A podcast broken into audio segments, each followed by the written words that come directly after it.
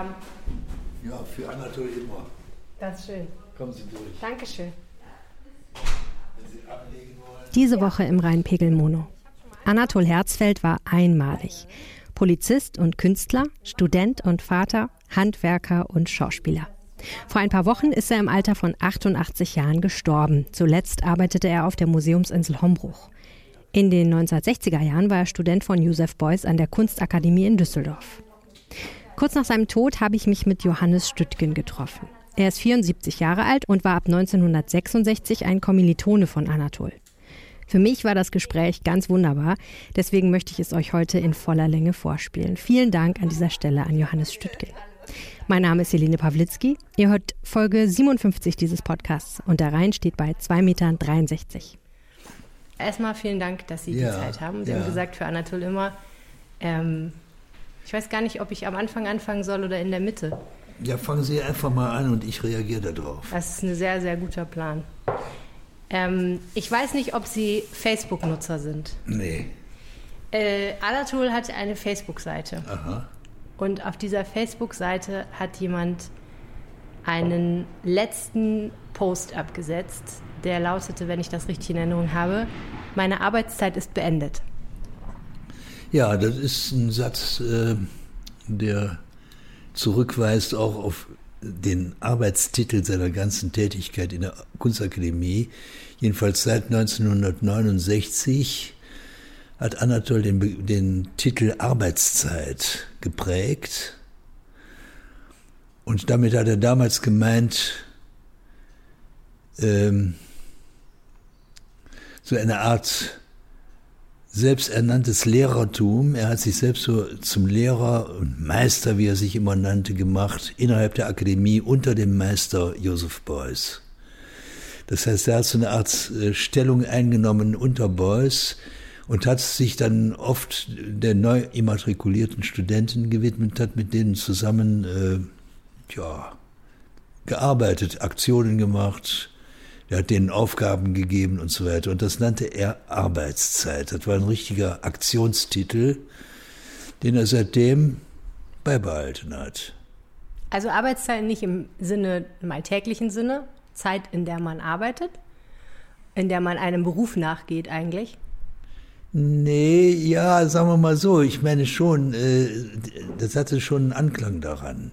Das durchaus, denn man darf ja nicht vergessen, Anatol war ja, außer dass er an der Akademie Student war in der Boys-Klasse, auch Polizeibeamter. Ne? Und genau diese Doppelrolle, die hat bei ihm eine ganz große Rolle gespielt. Das war für ihn ganz wichtig. Er war immer mit einem halben Bein in der Akademie, ich weiß jetzt nicht, ob einem halben Bein in, beim, äh, im, beim Polizeipräsidium, das weiß ich nicht, er war ja auch regelrecht Verkehrspolizist und hat dann auch äh, Polizeikasper gespielt. Also er war eine schillernde Figur und in gewisser Weise auch eine richtige, äh, sagen wir mal, Sonderfigur innerhalb des gesamten künstlerischen Geschehens in Düsseldorf und sicherlich auch eine Sonderfigur der Polizei. Erinnern Sie sich noch an Ihre erste Begegnung mit ihm? Meine erste Begegnung mit ihm, die hat stattgefunden, da war ich noch in der Probeklasse. Und der Anatol. Äh, Probeklasse heißt? Probeklasse war damals, äh, wurden wir als Studenten, nachdem wir die Prüfung bestanden hatten, in, eine, in ein Probesemester geholt, äh, weiß ich, dass man auch wiederum nicht bestehen konnte. Ne? Das heißt also, das war eine Probezeit, da konnte man auch wieder rausgeworfen werden nach der bestandenen Prüfung. Sie müssen bedenken, das waren damals so drei Stufen. Ne? Man, das fing an mit so einer Mappen, durch, mit einer Mappeneinreichung. Dann kam die Aufnahmeprüfung und dann die Probezeit. Also, und in diesem Probesemester tauchte der Anatol immer wieder in der Klasse auf, bei uns. Und ich habe anfangs, bin ich immer davon ausgegangen, der ist äh, Professor. Ähm, wie, können Sie einmal für Leute, die den nie gesehen haben und kein Bild vor Augen haben, beschreiben? Wie, was war es für ein Typ? Was war es für eine Figur? Ja, das, das, war eine Figur, wenn er durch die Tür reinkommt, da bestimmte er sofort die ganze Stimmung. Der kam rein, polternd, unter Umständen äh, fast im befehlsmäßigen Ton, sich bemerkbar machend, äh, äh, fiel auch sofort über die Arbeiten der ganzen Studenten, man kann sagen buchstäblich her, kritisierte die, korrigierte die. Also der hatte ein ganz eigenständiges äh, äh, Auftreten und wie gesagt, ich dachte zuerst, er ist ein Professor. War auch ein bisschen älter als Sie. Ja, man muss das ein bisschen genauer sagen. Der Anatol war generell älter als alle Studenten. Äh, der war auch in der Boys-Klasse eine Generation älter als die Studenten in der Klasse. Äh, und das hatte eine eigentümliche Bewandtnis, denn äh, er ist in den, ich weiß jetzt nicht genau wann, ich würde mal sagen, das war, das muss so 1964 gewesen sein. Der Anatol war damals Polizist und verkehrte in der Düsseldorfer Altstadt in irgendeiner Kneipe. Sein Stammlokal war ja später Rettemateng. Und indem er da seine, so seine Leute aus der Akademie, aber auch aus der Altstadt scharte. Äh, der verkehrte also damals in der Altstadt und lernte da den Blinky Palermo kennen. Äh, Palermo ist ja dann später ein ziemlich berühmter Künstler, Maler, Beuys-Schüler gewesen, ziemlich früh gestorben.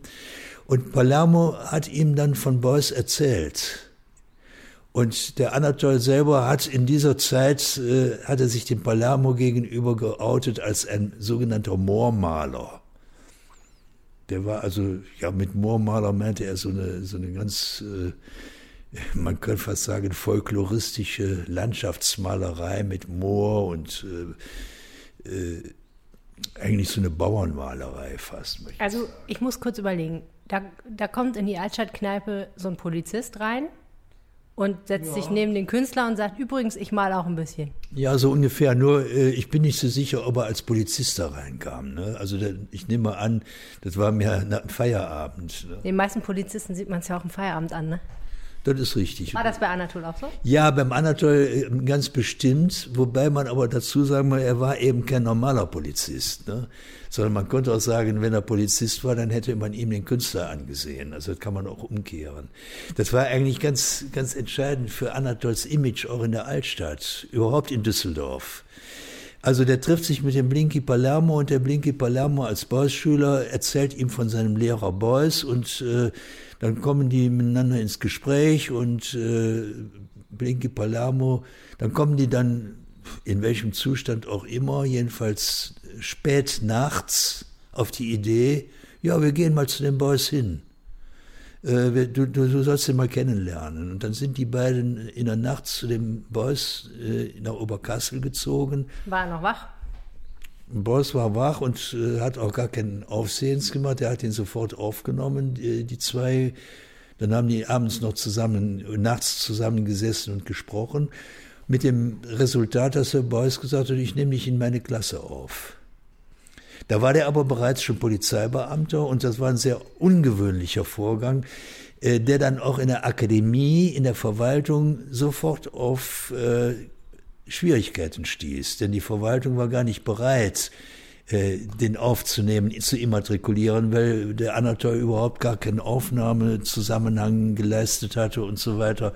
Und man kann sagen, Beuys hat dann wohl diese Aufnahme durchgesetzt und man kann sagen, das war die erste spektakuläre Aufnahme, äh, das erste spektakuläre Aufnahmespektakel durch Beuys in einer sehr frühen Zeit. Äh, Sie wissen ja, später hat ja dann gerade die Aufnahmeproblematik in der Kunstakademie in der Klasse Beuys dazu geführt, dass Beuys ja aus der Akademie rausgeschmissen worden ist von dem damaligen Wissenschaftsminister Johannes Rau. Aber immerhin, der Anatol war der erste dieser Sorte. Allerdings hat er auch sofort diesen, diesen ganz sonderbaren Status gehabt. Ne? Der war Polizist. Polizist und Boss-Schüler. Und als solcher hat er sich auch dauernd äh, ausgegeben. Das war nachher auch sein Image. Ne, er Dass er Boys-Schüler war. Dass er Boys-Schüler war und Polizeibeamter war. Äh, der Anatol war auf die Art und Weise ein richtiges Unikum. Hat er eine Rolle gespielt? Ja. Was, was heißt eine Rolle gespielt? Im Gegensatz zu, der war einfach so. Hat er eine Persona ja. entwickelt, um das alles immer so zu verkörpern? Na, sagen wir mal so, der hat sich in diese Rolle hineinbegeben. Also äh, für den Anatol wurde dann ziemlich klar, ich bin jetzt Künstler. Und zwar immer sich berufend auf Joseph Beuys, der ja gesagt hat, jeder Mensch ist ein Künstler, hat Anatol dann gesagt, ja, dann bin ich auch einer. Abgesehen mal davon, dass er vorher schon mal so, so volkstümlich gemalt hat, nicht? Hat er das ernst genommen oder war das für ihn auch witzig? Hm, ja, nein, das hat er, das hat er tot ernst genommen. Aber witzig war es trotzdem.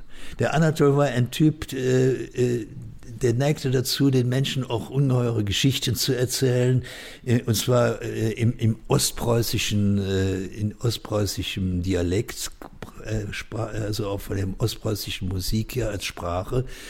Und der Anatol war immer, man hat gerne mit dem sich unterhalten, der hat, war immer zu, zu Scherzen aufgelegt, der, der, der hatte immer der verbreitete immer irgendwie Aufsehen und gute Laune und, und alles drehte sich um seine Person.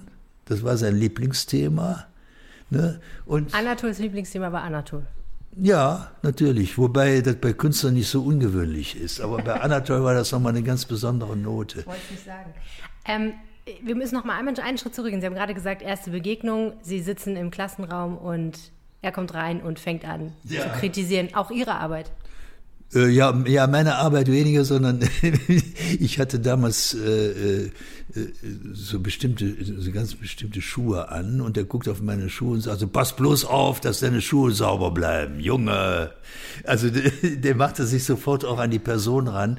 Also der, der hatte da so einen richtigen Auftritt. Was für Schuhe waren das? Der Anatol hatte immer Auftritte, auch wenn er in die Klasse kam. Der kam rein und dann war sofort wieder ein Auftritt angesagt und, und der Boss hatte in gewisser Weise auch, wenn Anatol dann kam, seinen Spaß daran. Was für Schuhe hatten Sie denn an? Ich hatte so Kort, äh, so Kortstoffschuhe, glaube ich. Ich glaube, da war an einem Schuh war, glaube ich, so ein Gipsfleck schon drauf. Und das war für den Anatol dann der Grund, äh, mich sofort vorzuführen. Hat Sie das geärgert? Nee, überhaupt nicht.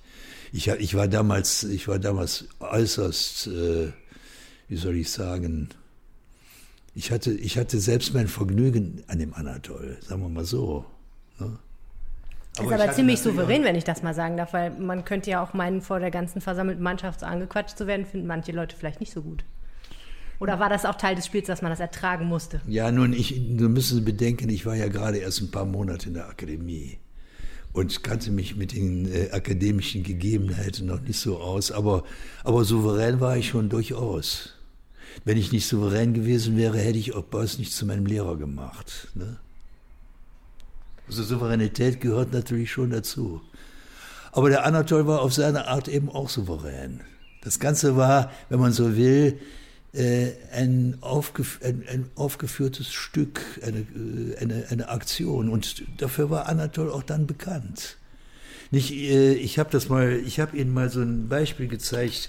Der Anatol hat mal eine Aktion gemacht als Polizeibeamter hat er eine Aktion in der Akademie gemacht. Das war am 11. Juni 1968. Und zwar hieß diese Aktion Geburt in Stahl. Polizei studiert bei Beuys. Das war der Titel. Also daran kann man übrigens auch sehen, dass er eben aus dieser Doppelrolle überhaupt gar kein Hehl gemacht hat. Die hat er praktisch selber zelebriert. Das war seine künstlerische Rolle, auch Polizist zu sein. Und er ist dann, wie Sie hier sehen, in Polizeimontur auf dem Motorrad durch den, Erz, durch den Flur des Erdgeschosses äh, der Akademie hin und her gefahren. Das war die Eröffnung. Und der Boss stand mit einem Polizeisignaldinge, das war vom Anatol, der Anatol hat dem Boss diese Signalscheibe überreicht. Und der Boss hat dann sozusagen die Ankunft von Anatol signalisiert. Und dann hatte er vorher schon bereits vorgesehen eine große Kugel aus Stahl geschmiedet. Der Anatol war immer ein Handwerker, der konnte schmieden, der hat immer gerne mit, mit Feuer gearbeitet, so Wieland der Schmied immer diese Nummer gemacht. Und auch eben unter dem Titel Arbeitszeit, ne, das führte dann in der Akademie vor, der hatte dann wochenlang an dieser Kugel geschmiedet. Und dann hat er, diese Kugel hatte eine Öffnung, und in diese Öffnung hinein, durch diese Öffnung ist Anatol hineingekrochen und sitzt jetzt nun hier in der Kugel.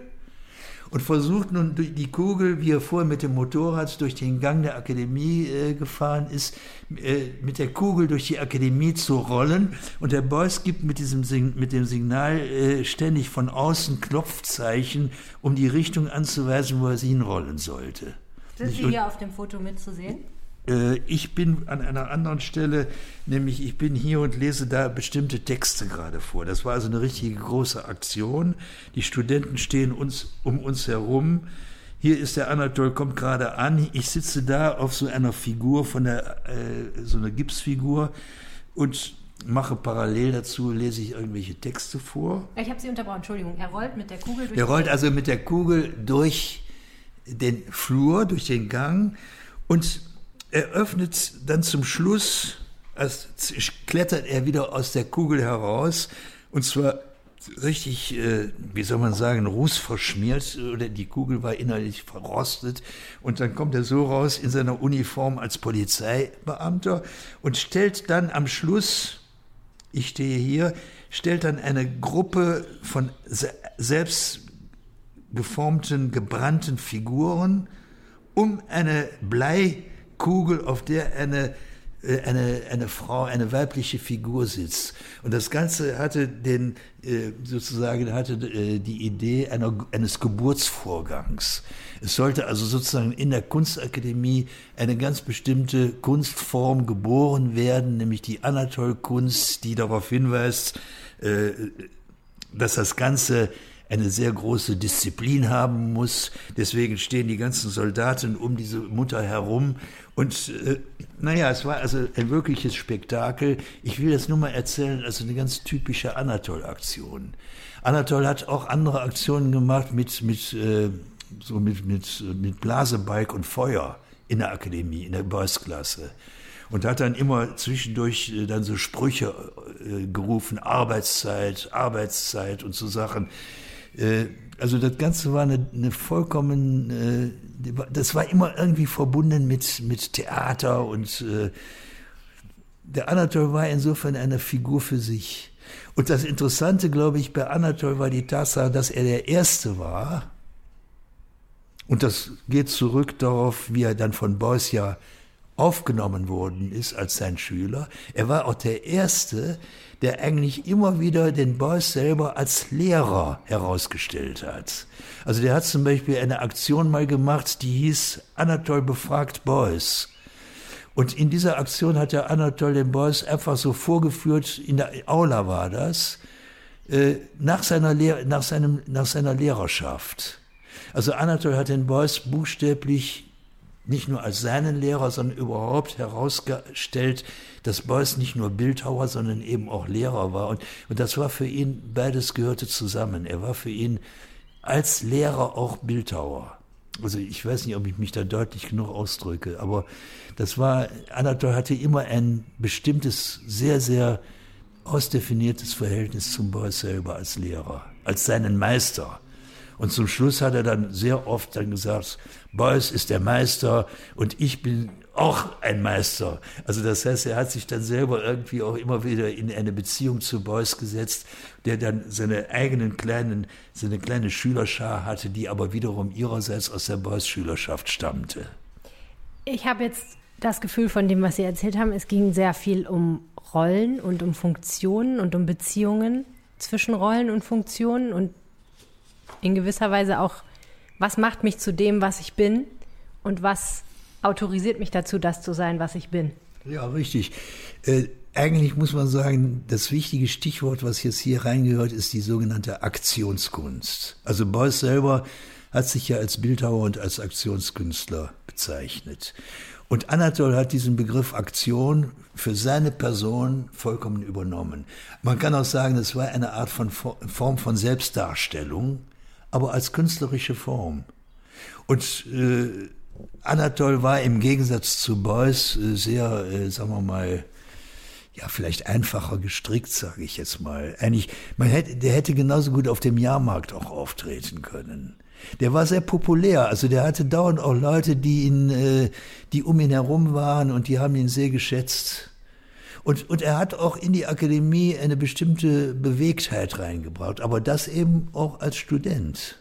Das, das war das Entscheidende. Der hat immer eine Sonderrolle gespielt. Wenn irgendwo eine große Ausstellung war, dann hat der Anatol sich immer selbst mit eingeladen und hat dann vor dem Museum, zum Beispiel vor der Kunstsammlung Nordrhein-Westfalen oder auch vor der Kunsthalle, hat er dann seine eigenen Aktionen gemacht, parallel oder als Eröffnung für das, was dann offiziell in, in dem Museum stattfinden sollte. Der hat also immer auch so eine Außenseiterrolle gespielt. Äh, mein Freund, äh, der Klaus Lüb, der hat mal gesagt, der, ist, der war Soziologe, der hat später beim Regierungspräsidenten hier in Düsseldorf gearbeitet. Der hat mal gesagt, der Anatol hatte das große Pech, hier in Düsseldorf Künstler zu sein. Wenn er in einer anderen Stadt Künstler gewesen wäre, wäre er wahrscheinlich noch sehr viel berühmter geworden. Welche Stadt könnte das sein? Ja, zum Beispiel Neuss. Denn er hat sich ja übrigens später auch äh, im Kreis Neuss äh, am meisten entfaltet. Das war nach, nach dem Tod von Beuys. Ne? Soll das heißen, hier gab es zu viel Konkurrenz? Ja, einmal ja, zu viel Konkurrenz, aber vor allen Dingen internationale Konkurrenz. Also die Stadt Düsseldorf war zu dieser Zeit ja man könnte sagen, in Europa, wenn nicht sogar weltweit, ein künstlerisches Zentrum. Und in diesem künstlerischen Zentrum tauchen ja nun all die bekannten Namen auf, äh, die bis zum heutigen Tag auch berühmt sind. Nicht auch viele aus der Boys-Klasse. Und der Anatol spielte aber in diesem Zusammenhang immer so eine, eine merkwürdige, ja, wie soll man das nennen? Äh, ich weiß auch nicht, wie ich das nennen soll. Ich möchte es mit aller Liebe nennen.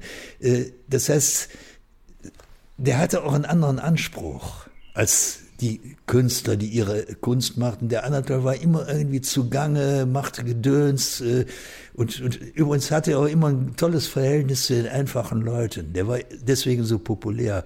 Der hat äh, so, so Altstadttypen, ne? so richtig klassisch. Ich weiß nicht, ob es sie heute überhaupt noch gibt, aber damals gab es die jedenfalls. Die hat er um sich geschert, geschart. Und wie gesagt, im Rette Mateng hatte der so sein Stammlokal und da war der der, der, der große Zampano. Also der wollte nicht elitär sein auf jeden Fall, der war es ja, jedenfalls richtig, nicht. Das, ganz genau. Ganz genau, das, der, der wollte auf keinen Fall elitär sein, obwohl er keinen, der hat am liebsten über sich selbst geredet. Ne? Also durchaus, er hatte seine Arbeit durchaus wichtig genommen. Ja, das ist, was ich gerade fragen wollte. Wenn man A, ein totaler Selbstdarsteller ist, was ja auch positiv sein kann, mhm. B, äh, relativ populär ist, im Sinne von, man, man will das nicht ewig überhöhen und überhöhen, sondern man, ne? Ja. Wie schafft man es dann nicht platt zu sein? Ja, das ist eine gute Frage. Die, die kann man nur dadurch beantworten, indem man sagt, der Anatol war eben nicht platt. Der Anatol hatte Format. Der Anatol, äh, der war, der war ein begnadeter Märchenerzähler. Der war ein Puppenspieler. Äh, der hat die ganze Gesellschaft unterhalten. Das hat er wahrscheinlich auch im Polizeipräsidium gemacht. Das war ein Unikum. Und äh, der hatte so dieses Format hat ihn davor bewahrt, jemals platt zu werden der, der war einfach er selber, der war absolut identisch und unverkennbar und deswegen redet man ja auch heute noch von ihm. Das heißt, die, die, die, die, die Leute, die Älteren, die kennen den Anatol, die haben, die, den kannte jeder. Der war hier, der war einfach bekannt als eine Type und vor allen Dingen eben auch Polizeibeamter. Das heißt, ich habe den ja auch erlebt, wenn er im Verkehr, ich habe den als Verkehrspolizisten erlebt. Und? Ja, da war der, da war der ein ganz normaler Polizei, äh, Polizeibeamter, der auch, der im Übrigen auch immer sehr, sehr, man könnte fast sagen, autoritär auftrat jetzt mal stillgestanden, jetzt hier aber mal langsam, so geht das aber nicht, mein Junge und so weiter. Also die hatten, die Leute hatten auch sofort Respekt vor dem.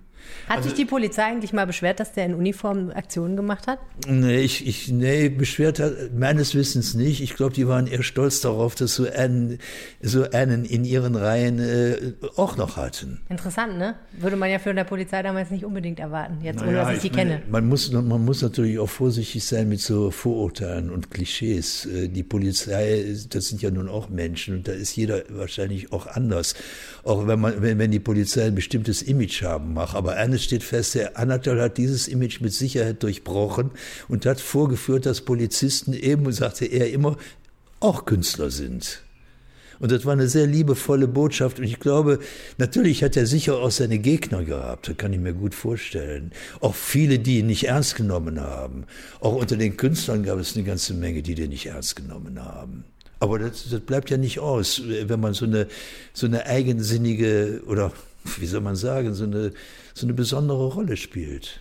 Das wollte ich auch noch fragen. Ähm, Ihnen war er ja offensichtlich recht sympathisch. Ja, und Sie haben was davon gehalten, was er gemacht hat. Gab es auch Leute, und was war die Kritik eigentlich an ihm?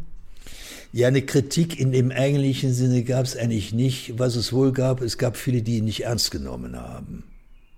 Die gesagt haben, da ist schon wieder der Klassenclown und macht seine Witze. Ja, so, so nach dem Motto, ich persönlich mochte ihn immer sehr gerne und wahrscheinlich ist auch mein Buch hier, der ganze Riemen, äh, es, es, gibt wahrscheinlich nirgendwo eine ausführlichere Publikation über Anatols Arbeit als hier in diesem Buch. Sagen Sie mal den Titel der ganze Riemen der Josef Beuys, der auftritt als Lehrer an der Kunstakademie Düsseldorf 1966 bis 72.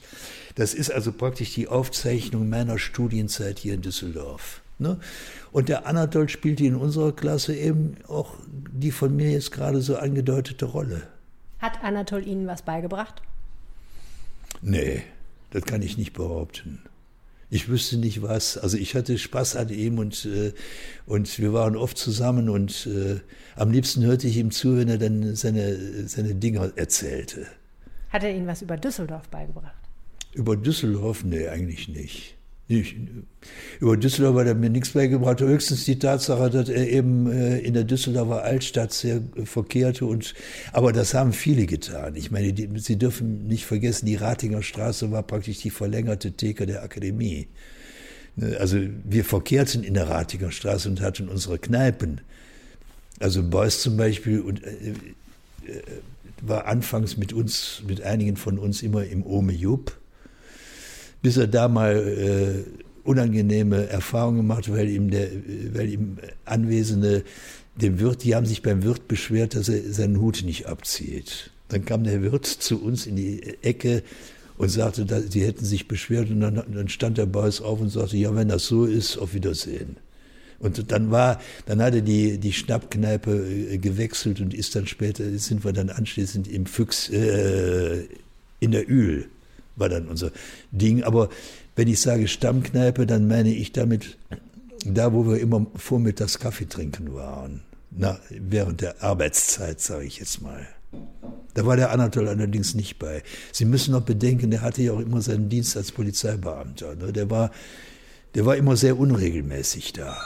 Man kann auch sagen regelmäßig, weil, weil er regelmäßig, unregelmäßig da war. Der war irgendwie immer da. Ne? Aber seltener als die Standardstudenten. Ja, der ja. kam immer in Abschnitten. Die eine große Aktion, für die er auch sehr bekannt geworden ist, ist ja die Heimholung, ne? Ja, aber die ist natürlich auch typisch. Ne? Die Heimholung, Beuys ist ja rausgeschmissen worden. Äh, Beuys war aber derjenige, der ihn in die Akademie geholt hat. Und jetzt holt er den Beuys wieder zurück in die Akademie. Das war eigentlich sozusagen die Idee dieser Heimholung. Aber auch wieder so eine ganz typische, ganz spektakuläre Aktion von Anatol. Der hat den gesamten, ja, der hat praktisch die gesamte Stadtverwaltung und die Polizei äh, mobilisiert, um das überhaupt zu genehmigen. Also die Überfahrt über den Rhein war ja auch ein organisatorisches Ding. Und daran kann man sehen, wie ernst der auch wiederum von seinen Kollegen genommen worden ist. Denn das ist ja genehmigt worden das, äh, das Boot, in dem Beuys äh, rübergefahren worden ist, hat er ja selbst auch äh, gebildhauert. Ne? Das war seine Arbeit. Er hat also typisch Anatol monatelang an diesem Einbaum gearbeitet und allen Leuten davon erzählt und auch ganz groß angekündigt, wofür den, den macht, so dass also diese, als dann dieser Termin stattgefunden hat, äh, Anatol natürlich auch, äh, da waren alle Leute dabei. Ne? Der, der wusste auch Publicity zu machen. Ne? Der machte immer Theater und Spektakel. Äh, diese Überfahrt hier war am 20. Oktober 1973. Nur da war, da war die ganze Altstadt versammelt äh, am anderen Rheinufer. Und dann hatte der alles durchorganisiert. Der hatte zwei, drei Boote auch noch, die äh, so Rettungsboote, falls irgendwas passieren würde. Der Rhein war zu diesem Abschnitt zwischen den beiden Brücken abgesperrt. Also richtig Remi Demi. Ne? Das war ja dann wohl auch die bekannteste Aktion von ihm. Aber komischer oder interessanterweise immer irgendwie im Zusammenhang mit seinem Lehrer Beuys. Hatten Sie eine Ahnung von Anatols Privatleben? Ja, also eine Ahnung hatte ich insofern schon, als ich ja in den frühen Jahren auch dann und wann bei ihm zu Hause war. Der Anatol hatte eine sehr, sehr tolle Frau, eine Norwegerin, das war die Misi. Die hat auch vollkommen zu ihm gehalten und die war eigentlich eine sehr vornehme Frau von der ganzen Grundhaltung her. Und dann hatten die ja auch einen Sohn Heiko, und der Heiko, äh, der ist dann irgendwann mal äh, ver tödlich verunglückt. Ich glaube, das war bei einem Motorradunfall. Und dann hat der Anatol sich Anatol Heiko genannt. Also ich will damit nur sagen, die, das familiäre Umfeld spielte für den Anatol eine ganz große Rolle. Der war sowieso vom Typ her eigentlich, man könnte sagen, fast eine Art ausgestorbener Vertreter einer älteren Generation oder Zeit, wo die Familie, das Bäuerliche, das Heimliche, äh, Heimische, natürlich auch die Kneipen, der hat das alles irgendwo so richtig durchgelebt und hat so eine Art von, ja, wie soll ich sagen, so eine Idee von Kunst vertreten, die im Grunde genommen zu der Zeit schon längst äh, passé war. Eigentlich vergangenheits, äh, rückwärts orientiert, aber trotzdem verbunden mit sehr viel Wärme. Vielleicht auch, weil er selber nicht bei seinen leiblichen Eltern aufgewachsen ist? Ohne dass wir jetzt so biografisch-psychologisch werden. Ja, gut, das ist gut möglich. Also das kann ich natürlich nicht beurteilen, aber der hat. Hat er darüber äh, mal gesprochen? Nee, eigentlich nicht. Also, Wo er herkommt, wie seine Eltern waren? Nein, aber er hat nie einen Hehl daraus gemacht, dass er also aus, äh, aus Ostpreußen, Insterburg kommt und hat auch so, hat das gerne auch so gesprochen. Äh, äh, also diese, diese äh, landsmannschaftliche Verbindung hat er nie geleuchtet. Da war er auch stolz drauf. Ne? Also er hat, sagen wir mal, in seinem ganzen Auftreten äh, eines nicht zelebriert, nämlich den großen Künstler im Sinne des Kunstmarktes. Das nicht. Äh, er ist ja auch dementsprechend nie an die sozusagen, man kann sagen, äh, er hat ja auch, die Kunst, die er gemacht hat, war ja auch nie äh, sozusagen an der äußersten Spitze der, der Entwicklung, sondern es war eigentlich mehr, mehr eine, ja, eine, eine volkstümlichere Form. Ich will das gar nicht abwerten, überhaupt nicht, sondern es war mehr so eine Form, die hatte sehr viel zu tun mit Jahrmarkt, mit den alten, mit den alten Auftritten von Narren, von, von, von Till Eulenspiegeln und, aber dann immer in dieser paradoxen Zusammenstellung auch als Polizist. Und das war natürlich ja für, für, für die meisten ja auch gar nicht äh, verständlich. Die, das war für die kurios. Ne? Hat er, hat er denn überhaupt was verkauft?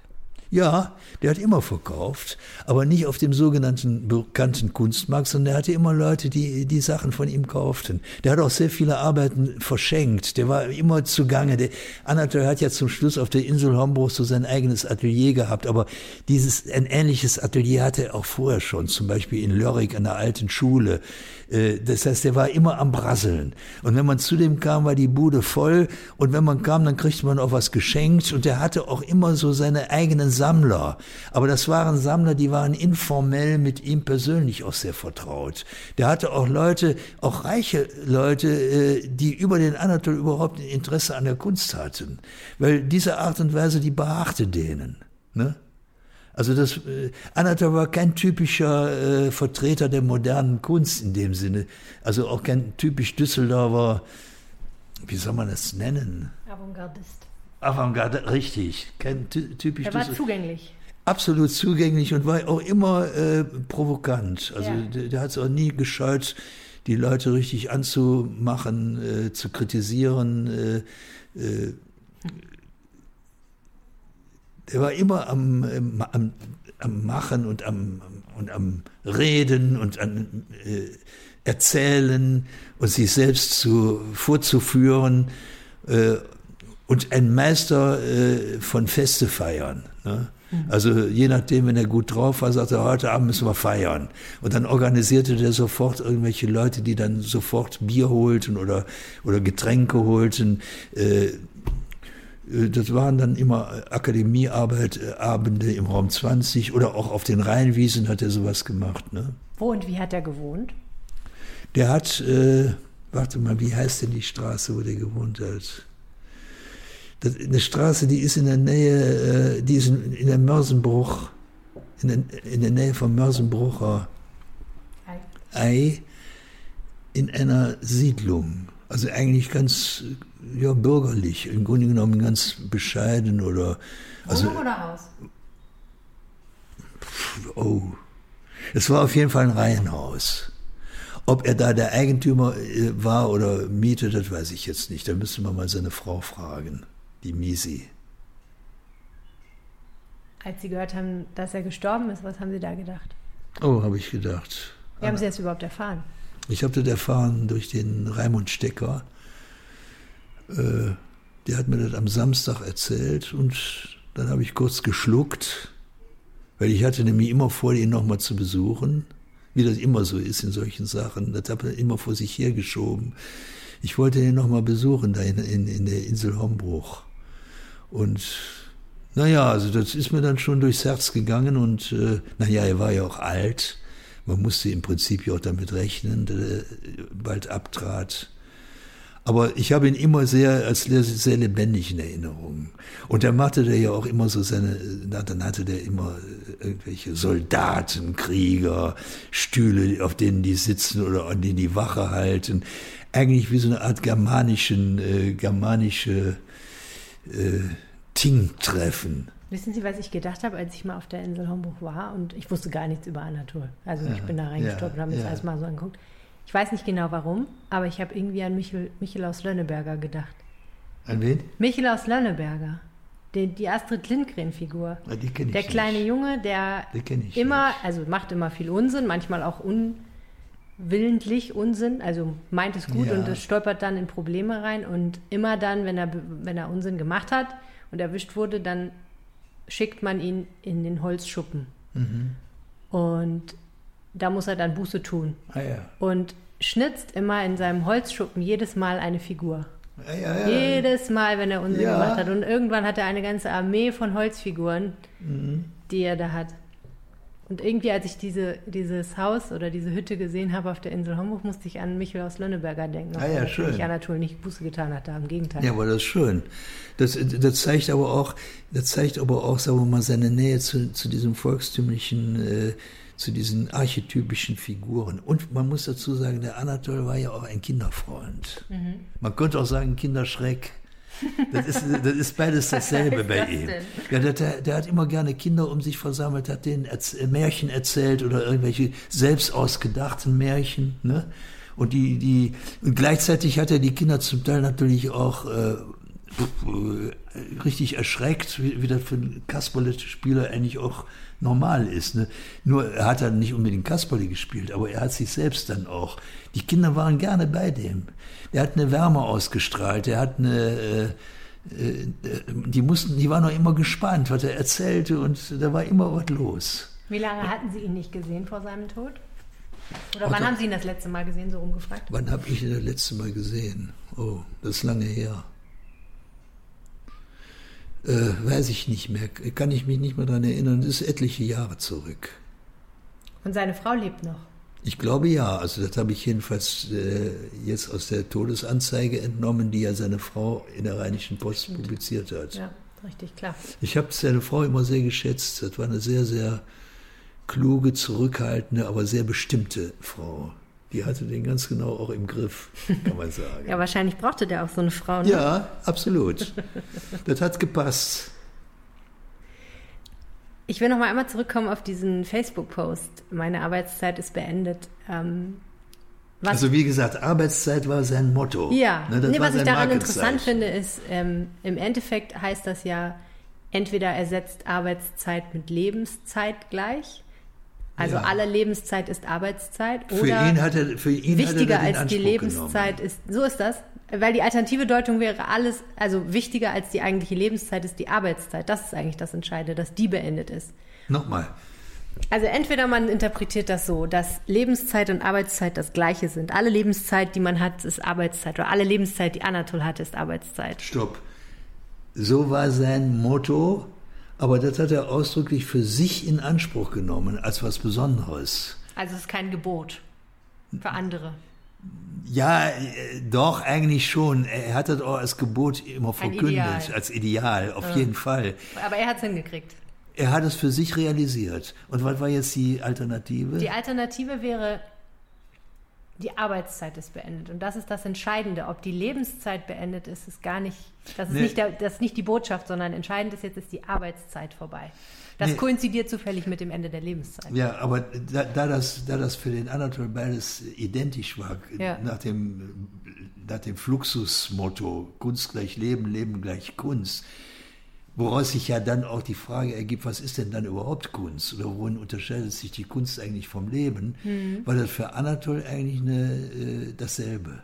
Man kann eigentlich beide Sachen auf ihn übertragen. Ne? Die, die, die, die interessante Frage ist ja sowieso die, wenn jemand sein Leben zum Kunstwerk erklärt oder auch als Künstler ständig zugange ist und das als seinen Lebensinhalt bezeichnet, dann stellt sich ja die Frage, was bedeutet dann überhaupt Kunst? Inwiefern unterscheidet sich die Kunst vom Leben? Was ist das Besondere in der Kunst?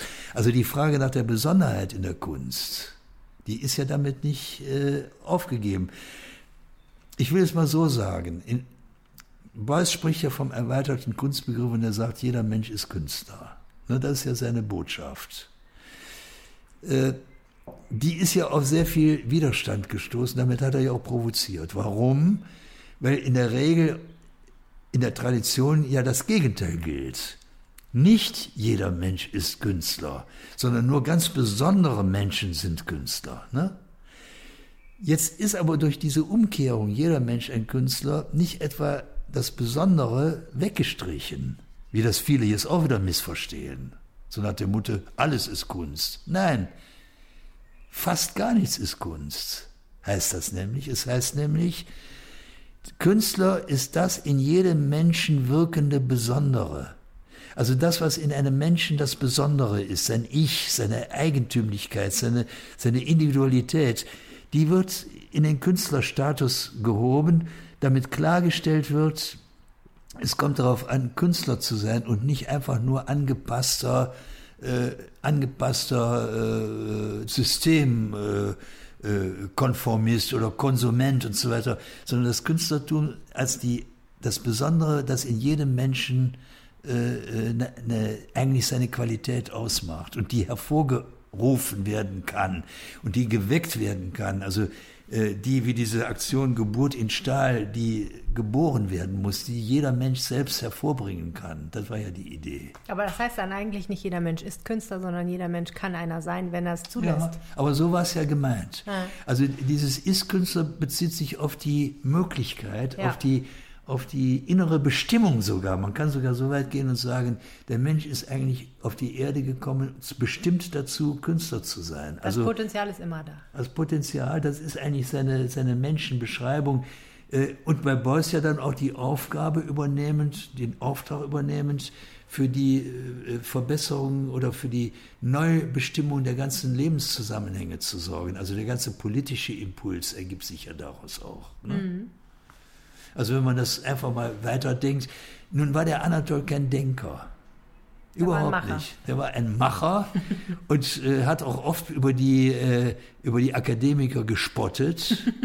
Immer wieder. Was hätte er davon gehalten, dass Sie so ein dickes Buch schreiben?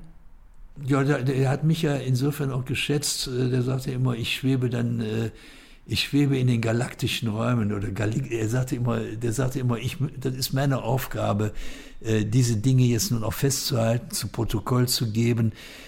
Und das war sicherlich auch unser beider Verhältnis zueinander. Der hat eigentlich auch meine Arbeit in gewisser Weise geschätzt. Also Sie als eigentlich diametral entgegengesetzt. Sozusagen. Ja, richtig. Mhm. Da hatte er einfach einen Sinn für ohne dass er jetzt deswegen, äh, sagen wir mal, intellektuell anfällig gewesen wäre.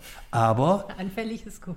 aber er hat an jedem der Ringgespräche in der Boys-Klasse teilgenommen. Man muss sogar sagen, er hat die eigentlichen Ringgespräche durch das allererste Ringgespräch begründet. Und zwar das Ringgespräch, an dem ich Beuys kennengelernt habe. Das war eigentlich Anatols Aktion. Mhm. Wie kam das? Das kam, dass er ich muss jetzt nochmal zurück auf die Anfänge, wo er ja dann auch dauernd in unserer Probeklasse rumgelaufen ist. irgendwann war mal angekündigt, Ringgespräch Raum 20 in der Boys-Klasse. Und das Sensationelle damals war, das war öffentlich. Und zwar öffentlich für alle Klassen. Und, Boys, und, und Anatol hatte in diesem Raum 20, dieser Boys-Klasse, hatte er so eine Art Arena-artige Formation aufgebaut, die ganzen Sitze im Halbkreis. Und Anatol selber stand dann im Zentrum und hat dieses Ringgespräch eröffnet, indem er seine Dienstpistole als Polizeibeamter, seine Dienstpistole und einen riesengroßen Knochen, so einen altertümlichen Knochen, in die Mitte dieser Arena geworfen oder gelegt hat und die Anwesenden eigentlich aufgefordert hat, äh, jetzt bitte äußert euch mal über diese beiden Gegenstände. Das war, das war die Eröffnung dieser, dieser Zusammenkunft und die war wahnsinnig toll. Ne? Und da hat Beuys eben auch dran teilgenommen und hat da eben sehr bemerkenswerte Sachen sowohl über diese Dienstpistole als auch über diesen Knochen äh, gesagt. Beuys war der Einzige, der den Knochen auch identifizieren konnte, was mich damals unheimlich beeindruckt hat. Er hat nämlich gesagt, das ist der Oberarmknochen eines amerikanischen Höhlenbären. Ohne dass wir wissen, ob das wirklich stimmt. Nee, das stimmte. Man muss dazu wissen. Dass, ein bisschen ketzerisch, ne? Na, ja, nee, das ist ja okay, aber ich bin ja, äh, sagen wir mal, ich kannte den Boys ja noch nicht. Das hat mich sehr beeindruckt, aber nachdem ich ihn dann kennengelernt habe und von heutiger Sicht muss ich sagen, Beuys war ein, ausger, ein außerordentlicher, der Kenner naturwissenschaftlicher Sachen. Also das sollte man nicht unterschätzen. Der hat ja auch ursprünglich Naturwissenschaften studiert. Also der hatte richtig Ahnung. Und ich habe ihn erlebt mit Experten anderer Fächer und Disziplinen, wo der mehr wusste als die. Hm. Also deswegen lassen wir mal diese Äußerung ruhig so, stehen. Die kann ich gut, äh, ich kann das nicht beurteilen, aber äh, mich hat das jedenfalls sehr beeindruckt. Aber das, das wäre jetzt ein weiteres Thema zum, zum Thema Boys, wo ich ihn kennengelernt habe. Anatol war in gewisser Weise, äh, ja, man kann sagen, derjenige, äh, ähm, der, ja, in dessen Zusammenhang, in dessen, durch dessen Aktivität ich den Boys kennengelernt habe. Und übrigens genau bei dieser Aktion auch schlagartig wusste, Boys ist mein Lehrer. Das war mir plötzlich klar. Hat Anatol auch was im Ringgespräch gesagt? Ja, klar. Äh, ich weiß jetzt zwar nicht mehr was, aber der hat sich durchaus beteiligt. Also der Anatol war nicht so ohne, aber er war natürlich dann der Dirigent. Mhm. Ne? Er, hat, er hat die Sache in der Hand gehabt, äh, Moderator. moderiert, wenn man so will. Ja, interessant. Aber da ging es heiß her. Ich kann mich da noch gut dran erinnern. Und äh, naja, ich, ich kam frisch gebacken gerade ich hatte ein anderes Studium schon hinter mir, das war ein Studium der Theologie bei damals Josef Ratzinger in Münster.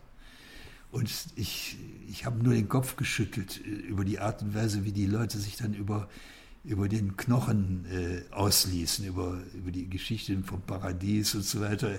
Also das war, ich dachte, das ist typisch Künstler jetzt. Ich hatte so meine ganz eigene.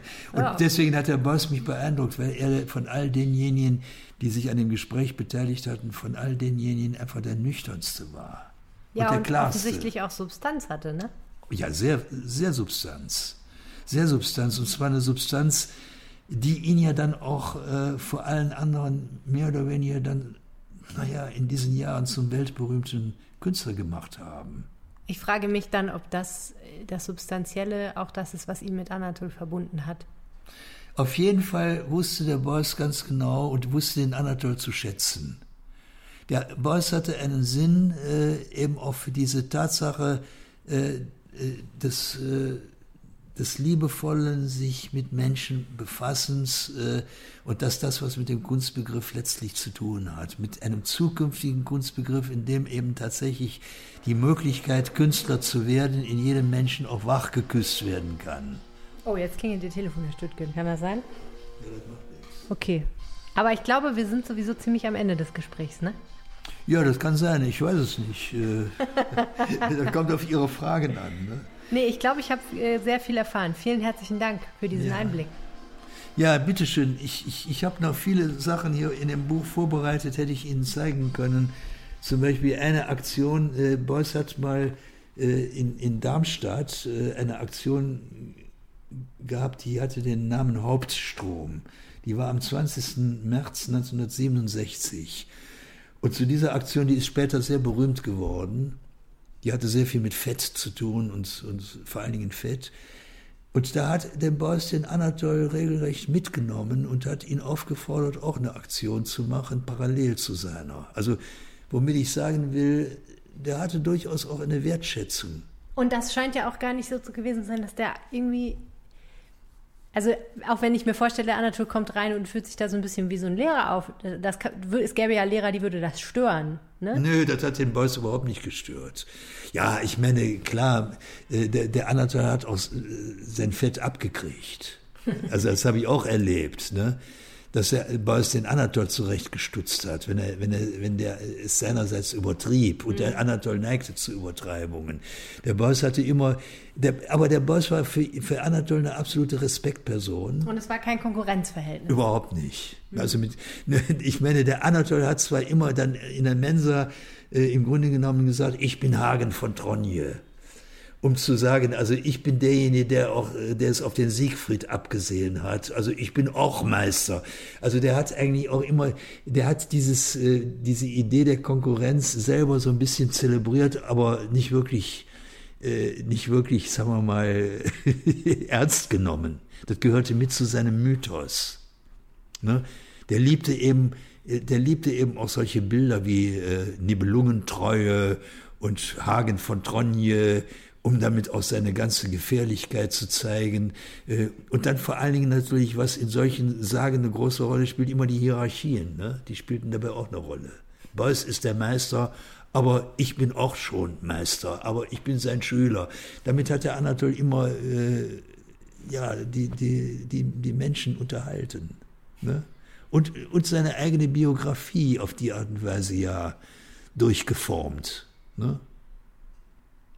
Aber Anatol selber hatte überhaupt keine politischen Ambitionen, muss man dazu sagen. Mhm. Überhaupt nicht.